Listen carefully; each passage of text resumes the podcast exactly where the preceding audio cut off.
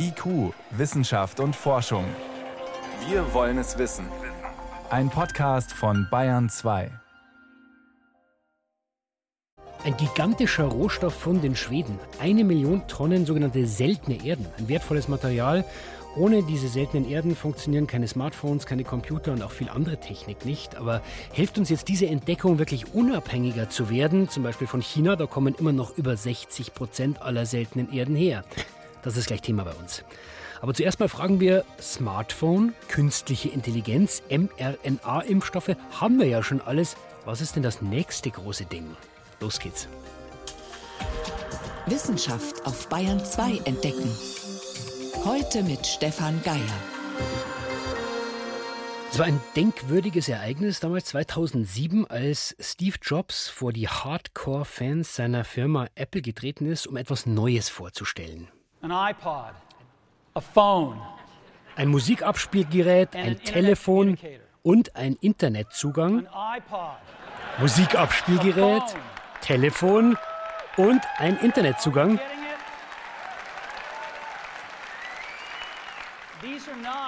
Das sind nicht drei verschiedene Geräte, sondern ein Gerät, hat er damals gesagt. Die Anhänger des Apple-Gründers haben damals erst ziemlich langsam verstanden, worum es geht, nämlich schlicht und einfach ein Smartphone. Ja, erfunden hat es Apple nicht, aber vielleicht das erste Mal wirklich einfach zu bedienen gemacht. Heute sind Smartphones nicht mehr wegzudenken. Solche großen Innovationen, Computer, Smartphone, mRNA, Impfstoffe, bevor solche Ideen in uns oder in unserer Hosentasche landen, ja, müssen sie erst erfunden werden. Und da bei der Innovationskraft, da scheint es immer langsamer voranzugehen, könnte man zumindest aus einer Studie schließen, die diese Woche veröffentlicht worden ist. Anna Dannecker mit den Einzelheiten.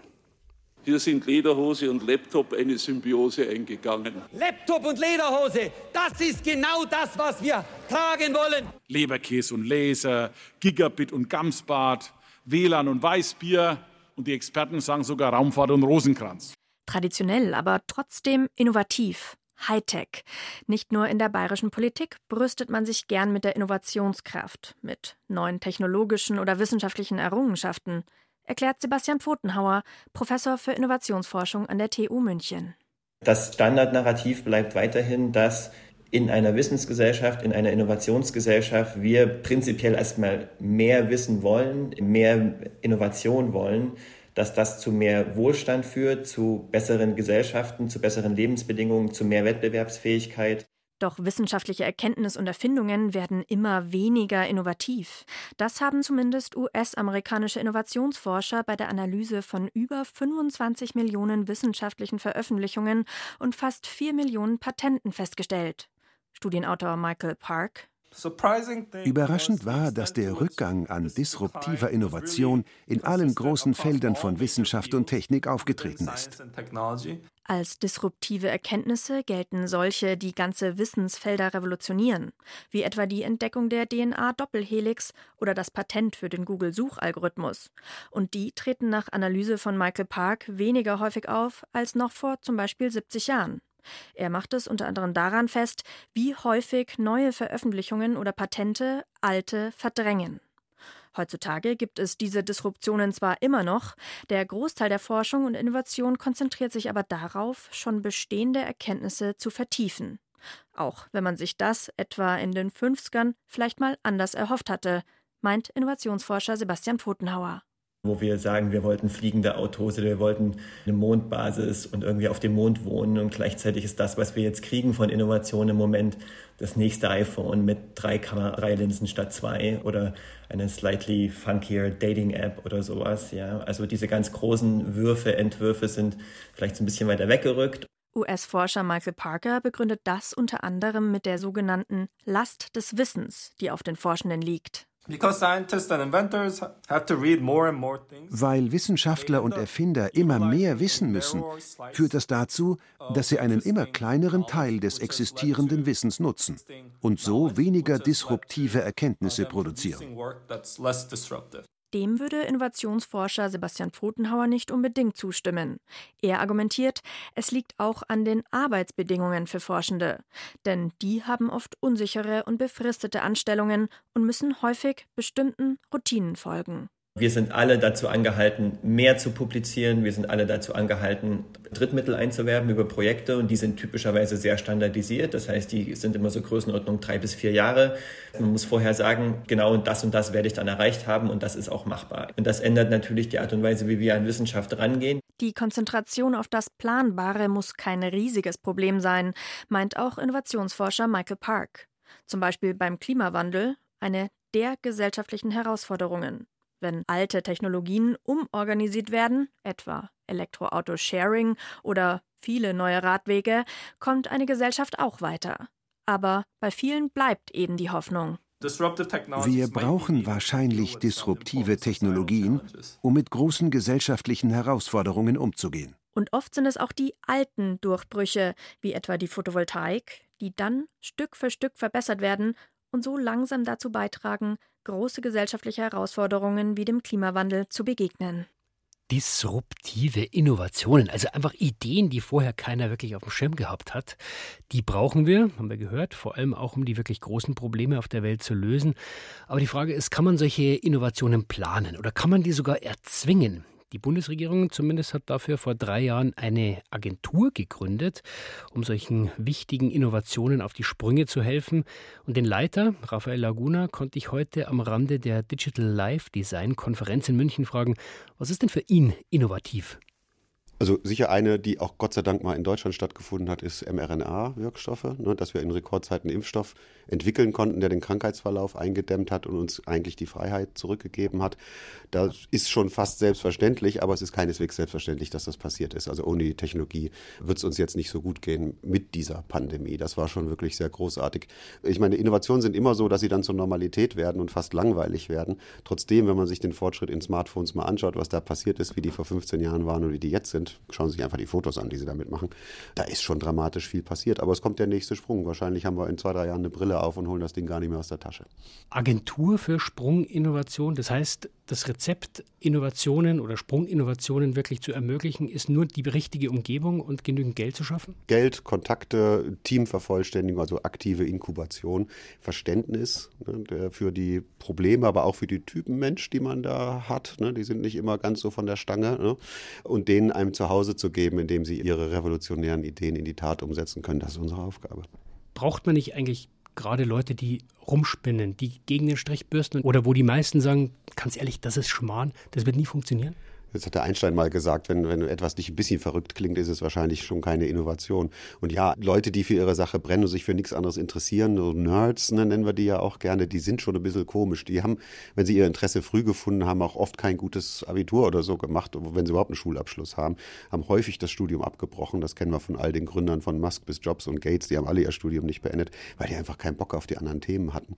Dann, wenn dir jedes Mal einer sagt, du spinnst, das klappt nie, musst du ein Dickschädel sein, um das durchzuhalten. Die, die es nicht sind, die springen irgendwann ab und hören auf und die würden dann auch bei uns nicht auftauchen. Da muss ich nachfragen, es gibt ja viele Leute, die gute Ideen gut verkaufen. Wie sortiert man die, die nur viel reden, von den Hypos aus, die vielleicht wirklich was drauf haben? Ja, zwei Sachen sind das. Das eine ist, dass man tiefer bohren muss und in die Technologie in der Regel reinschaut, ob die wirklich da ist und was das Besondere daran ist. Dass, wenn man da reinbohrt, findet man das sehr schnell. Und dann merkt man auch, dass die Schaumschläger dann anfangen zu schwimmen und dir das einfach nicht zeigen wollen, was sie haben, weil sie es meistens gar nicht haben. Ja, und das andere ist Science. Ne? Es ist schon so, dass wir tolle Expertinnen und Experten haben, die einfach Plan haben und eine Scheininnovation von einer echten dann sehr schnell unterscheiden können. Jetzt heißt in dieser Studie, die Innovationen werden weniger die Innovationskraft wird weniger. Ist das was, was Sie auch beobachten? Also erstens halte ich die Schlussfolgerung für falsch. Wenn man die Studie richtig liest, dann stellt man fest, ja, das Verhältnis von High-Impact-Papers zu Non-High-Impact-Papers ist runtergegangen, aber die Gesamtanzahl der Papers ist dramatisch hochgegangen. Das heißt, wir produzieren viel mehr Müll, aber wir produzieren auch mehr gute Sachen. Das ist eigentlich das, was man aus den Daten daraus lesen kann. Also nein, wir können das aus dem direkten Erleben auch keineswegs bestätigen. Also wir sind sehr positiv überrascht, wie viel positive Innovationskraft in unserem Land und in Europa und wahrscheinlich auch in der ganzen Welt steckt. Wo, Herr Laguna, findet denn diese Innovation statt? Ist das im Labor? Ist das in den Köpfen dieser Leute, die Sie beschrieben haben? Ist das in Unternehmen? Ja, überall. Also wir halten natürlich Statistiken mit. Es kommen circa 20 Prozent aus den wissenschaftlichen Instituten, ne, also Unis, außeruniversitäre Einrichtungen. Das ist erstaunlich wenig, aber das heißt nicht, dass nicht viele Wissenschaftler in den anderen Innovationen beteiligt sind. Die sind dann nur meistens schon in ihren Garagen, Labors, kleinen Firmen und machen diese Thematik dort. Es sind aber auch manche Großunternehmen, die eine große Innovation haben, die sie selber nicht finanziert kriegen aufgrund der Ausstellung, die sie haben, die dann zu uns kommen. Also das ist das Spektrum ist wirklich ein ganz guter Querschnitt durch, sagen wir mal, die Innovationsinstrumente, die wir haben. Jetzt haben wir über Unterhaltungselektronik geredet, über Handys und äh, Smartphones. Wir haben wesentlich größere Probleme auf der Welt. Ist das der Bereich, wo wir die großen Innovationen brauchen in den nächsten Jahren? Energietechnik, Klimawandel, Natürlich, also wir müssen ja vor allen Dingen mal die großen Probleme der Zeit lösen. Ne? Also jetzt ein Smartphone ist vielleicht Convenience, wenn auch schöne Convenience, aber die dicken Probleme sind umweltfreundliche Energieerzeugung, die zirkuläre Wirtschaft, es sind aber auch große medizinische Herausforderungen. Eine billige Energie, die überall verfügbar ist, würde viele andere Umweltprobleme lösen, die würde Wasser und Nahrung zur Verfügung stellen, die würde für Sauberkeit in der Luft sorgen. Die Dinger müssen wir natürlich vordringlich angehen und das ist auch das, was die Agentur macht. Das sind klar unsere Prioritäten. Wo stehen wir da in Deutschland? Sind wir da vorne dran oder laufen wir da oft doch hinterher? Alles von dem. Also wir haben so verrückte Sachen wie das 300 Meter hohe Windrad, also Narbenhöhe 300 Meter. Das ist Ingenieurskunst, da sind wir ganz vorne dran. Sowas können wir ganz hervorragend. Und am anderen Ende des Spektrums der Energieerzeugung, laserbasierte Kernfusion, Trägheitsfusion, da haben wir Gott sei Dank zwei Teilnehmer, zwei Firmen, die das machen, aber die sind unterfinanziert hier bei uns und da gehört es natürlich auch zu unserer Aufgabe dafür zu sorgen, dass auch die etwas crazy Dinger, die, wenn sie denn funktionieren sollten, einen großen Sprung machen, dass die das hier durchziehen können. Aber die Verlockung für die, nach Amerika zu gehen, wo einfach eine vielfache Finanzierung dafür zur Verfügung steht, ist natürlich immer groß. Aber wie gesagt, das müssen wir verhindern. Sie sind jetzt selber seit ungefähr drei Jahren an der Spitze der Agentur. Was war in der Zeit die Innovation, wo Sie sagen, das ist schon groß oder wird noch richtig groß, abgesehen von den mRNA-Impfstoffen? Ich habe es Höhenwindrad erzählt.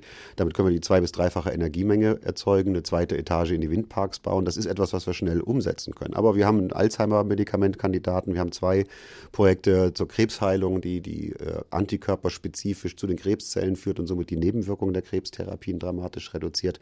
Wir haben das Holodeck, also eine Brille, damit wir das Handy nicht mehr aus der Tasche ziehen müssen. Ja, und so weiter und so fort. Und ich habe da kein Lieblingsprojekt das sind alle meine Lieblingsprojekte. Was ist Innovation? Kann man sie erzwingen oder wo brauchen wir noch mehr davon? Das waren die Einschätzungen von Rafael Laguna. Er leitet die Agentur für Sprunginnovationen. Danke Ihnen für das Gespräch. Sehr gerne. IQ, Wissenschaft und Forschung gibt es auch im Internet. Als Podcast unter bayern2.de. Yttrium, Lanthan, Neodym und Europium. Das sind keine Planeten aus einem Science-Fiction-Roman, sondern Metalle, sogenannte seltene Erden. Die hat auch jeder von uns in der Hosentasche, denn diese Metalle stecken in jedem Smartphone, in LEDs zum Beispiel, in Elektromotoren oder Turbinen für Windräder, viel mehr. Und da merkt man schon, dieser Stoff, der ist extrem wichtig für uns. Weltweit werden die meisten seltenen Erden in China aus der Erde geholt. In Schweden ist jetzt das größte Vorkommen seltener Erden in Europa entdeckt worden, sagt das staatliche Bergbauunternehmen dort. Mehr als eine Million Tonnen abbaubare Masse. Was heißt das für uns?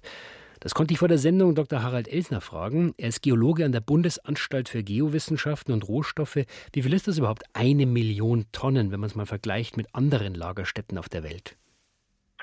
Also gab mal nach dem Hype, der bei seltenen Erden im Jahr 2011 war, einen Kollegen aus Kanada, der hat mitgezählt, was weltweit so an Projekten erkundet wurde und hörte dann bei 440 auf. Wir wissen also von mindestens 440 seltenen Erdenvorkommen und nach unseren Tabellen sind ungefähr zwei Dutzend davon mindestens eine Million oder größer. Wir reden also von Vorkommen bis zu 150 Millionen Tonnen seltenen Erdoxidinhalt. Das Vorkommen in Schweden ist also keineswegs klein, aber es ist auch keineswegs bedeutend. Jetzt gibt es einen großen Hype um diesen Fund, aber an dieser Stelle wird schon seit Ewigkeiten Eisenerz abgebaut. Wie kann es sein, dass man das jetzt erst findet?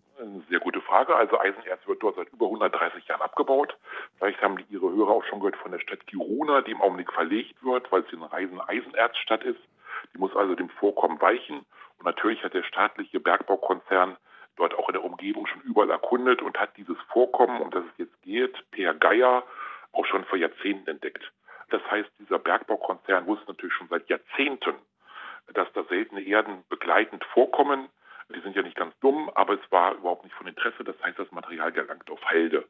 Man hat dann in den letzten 10, 15 Jahren mit der Universität von Luleå, auch in Nordschweden, eine Partnerschaft gehabt und hat sich konzentriert darauf, ob man nicht aus diesen Halden irgendwas gewinnen könnte. Da geht es aber vor allen Dingen um Phosphat als Düngemittel. Und in diesem Phosphatmineral Apatit sind auch seltene Erden drin. Aber das erste Mal ist jetzt eine Menge postuliert worden. Und das hat natürlich auch seine Gründe, denn Frau von der Leyen befindet sich heute in Kiruna. Mhm. Schweden hat die Ratspräsidentschaft äh, und gestern kamen die ersten Ratsmitglieder zusammen und da hat man einfach so lange gewartet mit der Pressemitteilung, bis dort oben auch ein paar Politiker anwesend waren. Trotzdem, jetzt liegt dieses Material da. Wie kommt man daran, an die seltenen Erden, die man haben möchte? Ja, also rein theoretisch käme man da ganz schnell ran, weil natürlich in den Halden, die bei Corona vorhanden sind, das gleiche Mineral da auch schon drin ist und man sofort anfangen könnte, da ranzugehen. Und das will man aber aus irgendwelchen Gründen nicht. Vielleicht sind die Halden auch rekultiviert worden, das weiß ich jetzt von hier aus nicht. Aber an dieses Vorkommen, über das jetzt geschrieben worden ist, da muss man erstmal weiter erkunden. Das hat auch der Bergbaukonzern gesagt. Das dauert also die nächsten fünf bis zehn Jahre. Dann braucht man eine Abbaugenehmigung, da muss ein Schacht abgetäuft werden, bis in mehreren hundert Metern Tiefe. Und dann so in 10, 15 Jahren könnte man dann zum ersten Mal Erz daraus fördern. Dann müsste man dieses Erz aufbereiten. Dann müsste eine Anlage gebaut werden. Das dauert so fünf bis zehn Jahre. Und dann dauert das normalerweise fünf Jahre, um so eine Chemiefabrik einzustellen, dass wirklich die seltenen Erden dann in der Form rauskommen, wie man sich das mal vorgestellt hat.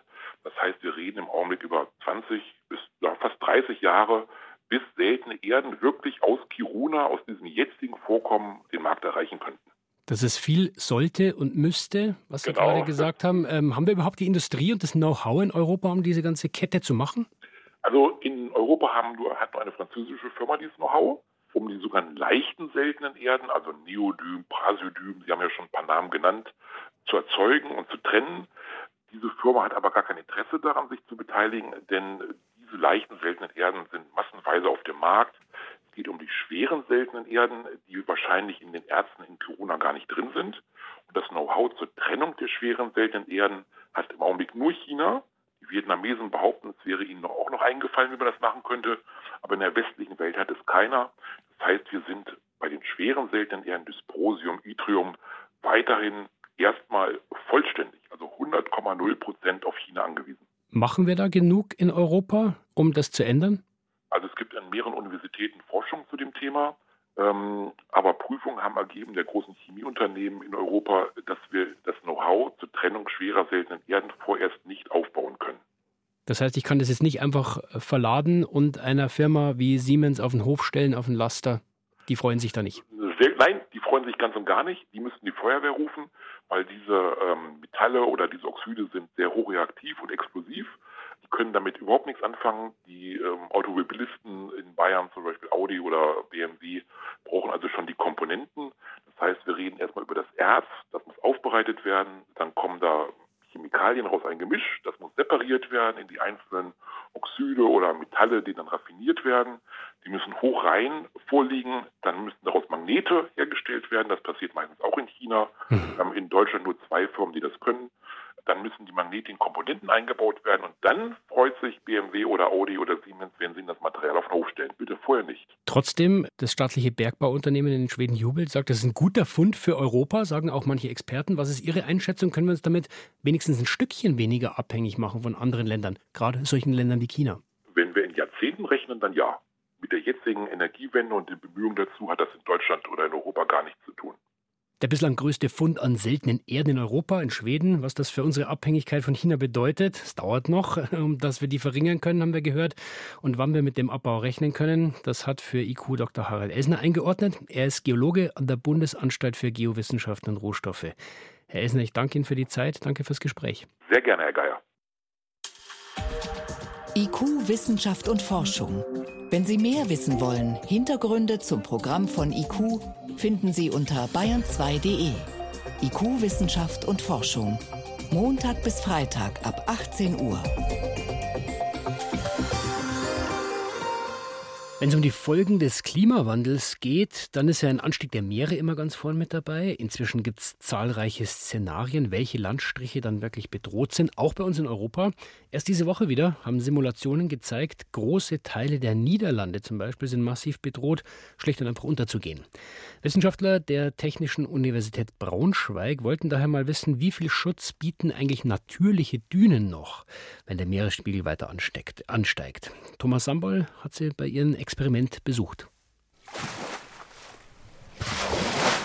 In einer riesigen Werkshalle nagen kräftige Wellen an der Düne Marlens Knoll. Nach und nach sackt der mächtige Sandkörper in sich zusammen.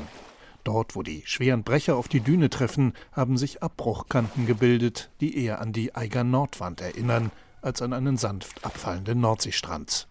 Es kann nicht mehr lange dauern, bis die ersten Wogen über die Düne schwappen und das Land dahinter mit Mann und Maus in den Fluten versinken lassen. Da sieht man, dass die Wellen teilweise schon bis zur Kronenspitze hoch auflaufen. Was in Wirklichkeit eine Katastrophe ungeheuren Ausmaßes wäre, ist zum Glück nur eine Simulation im Wellenkanal des Leichtweiß-Instituts für Wasserbau. Küsteningenieur Björn Mertens hat das Geschehen genau im Blick. Wir haben insgesamt sechs Szenarien für unser ganzes Versuchsprogramm. Das hier ist jetzt von der Belastung her der vierte von sechs Versuchen. Also eine relativ hohe Belastung, entsprechend einem Hochwasser, das alle 200 Jahre statistisch auftritt plus dazu addiert ein moderater Meeresspiegelanstieg im Jahr 2100. Also durchaus ein halber Meter, der auf den aktuellen Meeresspiegel hinzuaddiert werden kann. Mertens will herausfinden, welchen Belastungen Marlens Knoll standhält, die Hauptdüne von St. Peter-Ording an der Nordsee. Nördlich und südlich schließen sich massive Deiche an den dicht bewachsenen Sandhügel an. Wenn es eine Schwachstelle im Küstenschutz gibt, dann wäre es diese Düne. Was wir jetzt eben hier untersuchen und zeigen wollen, dass es auf lange Sicht auf die Zukunft durchaus auch zu höheren Belastungen kommen kann und wird. Und da ist dann eben die Frage, wie ist da das Schutzniveau? Denn während der Deichbau immer weiter entwickelt wurde, hat die Wissenschaft Schutzdünen eher links liegen lassen. Man müsste halt mal zumindest ausrechnen, wie viel Sand bräuchte man denn theoretisch, wenn es dazu ginge. Also hat die TU Braunschweig ein ganz besonderes Projekt gestartet, erzählt Mertens Kollege Oliver Lojek den Nachbau der Düne Marlens Knoll anhand von Originaldaten aus St. Peter-Ording. Das ist jetzt hier der schwächste Abschnitt, den wir in Marlens Knoll gefunden haben. Den haben wir hier dargestellt. Das ist auch gleichzeitig die Strandzufahrt oder der Strandübergangsweg in St. Peter-Ording. Und den haben wir quasi im Maßstab 1 zu 7 hier einmal eingebaut. Zwei Meter breit, knapp einen Meter hoch und 10, 12 Meter lang. Höhe, Volumen, Wasserstand, Wellenstärke, all das lässt sich technisch relativ einfach im Labor nachbilden. Aber die TU-Forscher wollen nicht nur auf Sand bauen.